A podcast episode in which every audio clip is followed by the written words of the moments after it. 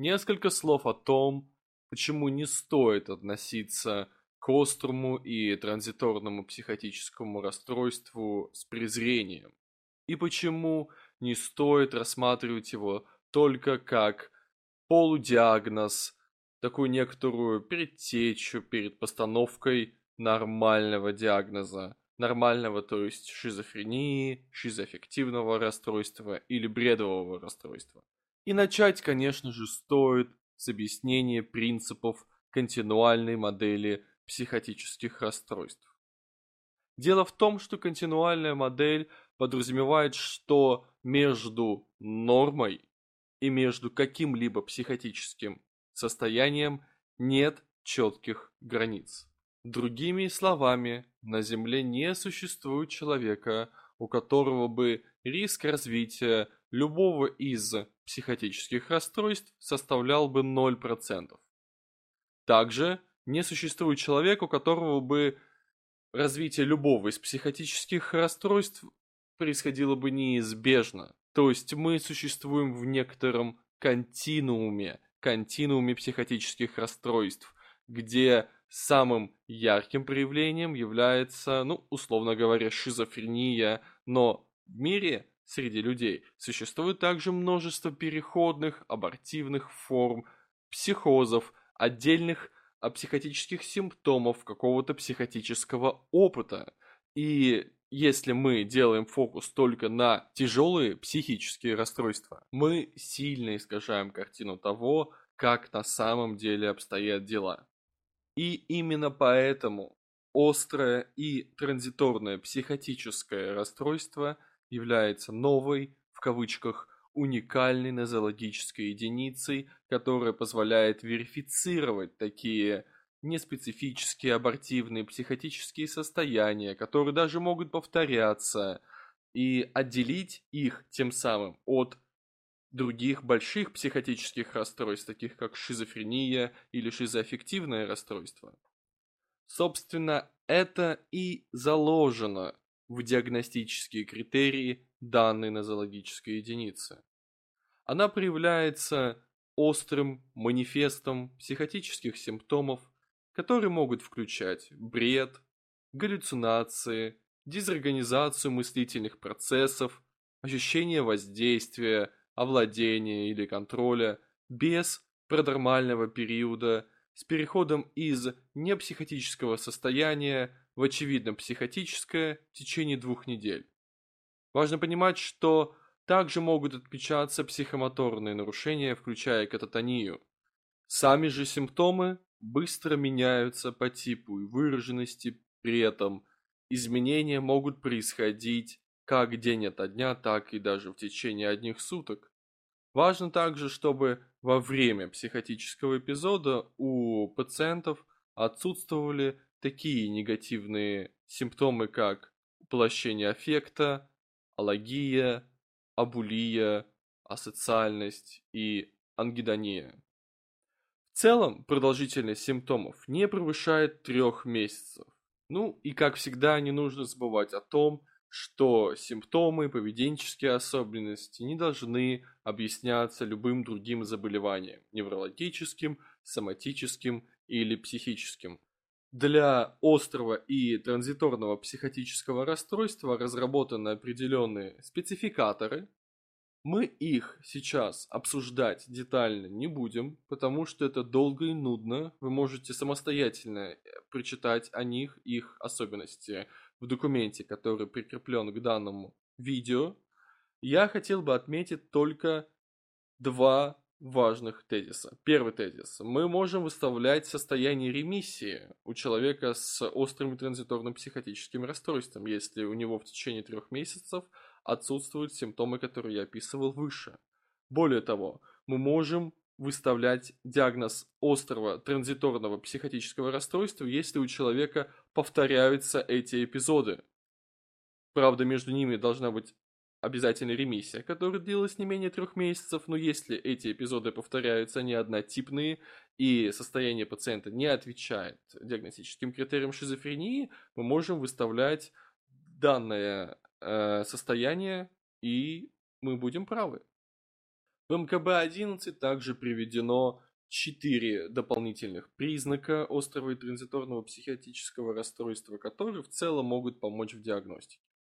Первый из них акцентирует внимание на том, что манифест данного расстройства обычно совпадает с быстрым ухудшением социального и профессионального функционирования. При этом в последующей ремиссии индивидуум в целом способен восстановить свой приморбидный уровень функционирования. Второй признак указывает на то, что часто у пациентов присутствуют и другие симптомы, например, колебания настроения, быстротечные состояния растерянности или спутанности сознания или нарушение концентрации внимания. Перед манифестом острого и транзиторного психотического расстройства обычно отмечается эпизод острого стресса, но, как я уже говорил, это не является диагностическим критерием. Если же психотические симптомы длятся более трех месяцев, следует рассмотреть другой диагноз в зависимости от конкретных симптомов, например, диагноз шизофрении, шизоаффективного расстройства, бредового расстройства или другого первичного психотического расстройства. В особенностях течения болезни указывается снова многое из того, что мы уже с вами обсудили – но также разработчики МКБ-11 делают акцент на том, что острое и транзиторное психотическое расстройство обладает более благоприятным клиническим исходом за счет того, что отмечается острый манифест, короткая продолжительность психотического состояния и хорошее приморбидное функционирование. Также указывают на то, что благоприятный исход опять же связан с женским полом. Именно Поэтому, как мне кажется, э, острое транзиторное психотическое расстройство имеет более очерченные клинические границы, в отличие от острого полиморфного психотического расстройства в МКБ-10. В рубрике «Границы с нормой» разработчики МКБ-11 снова как бы напоминают, что в общей популяции наблюдаются отдельные, необычные, субъективные переживания – имеющие сходство с галлюцинациями и бредом. Однако какой-то четкой конкретики здесь не обсуждается, указывается лишь на то, что при остром психотическом расстройстве, как ни странно, развивается психоз, а у здоровых людей психоза нет. Ну, это лишь формальность, вы отлично это понимаете.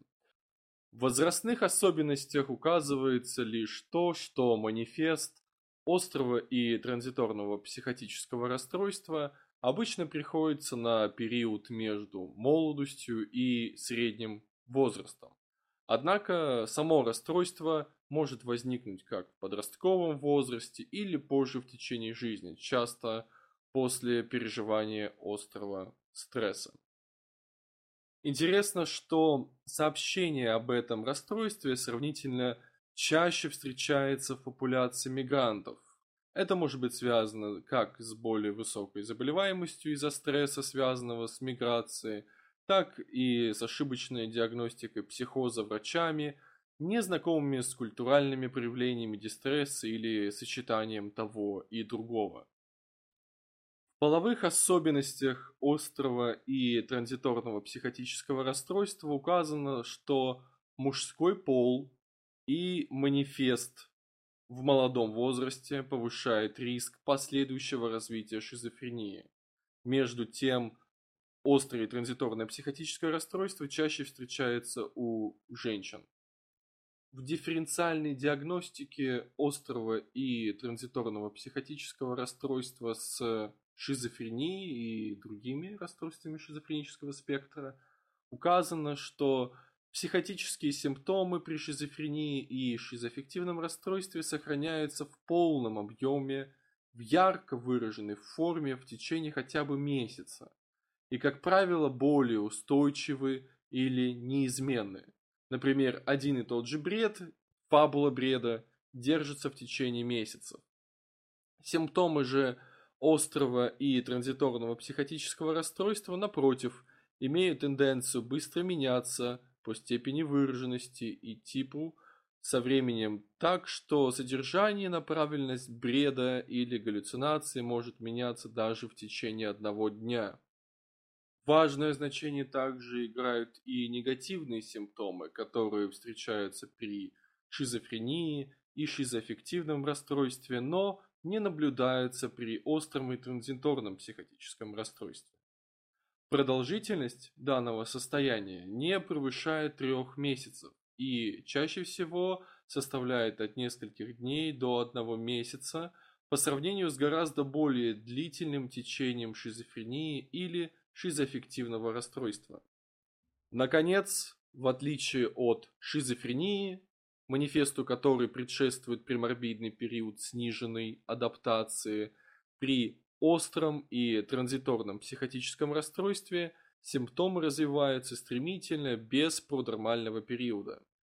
Если состояние пациента отвечает диагностическим критериям обоих состояний, то ему должен быть выставлен диагноз э, острого и транзиторного психотического расстройства, если ранее ему не выставлялся диагноз шизофрении. Симптомы расстройств настроения могут, конечно же, наблюдаться при остром и транзиторном психотическом расстройстве, но они переходящие и не соответствуют по длительности или сопутствующей симптоматике критериям депрессивного, маниакального или смешанного эпизодов.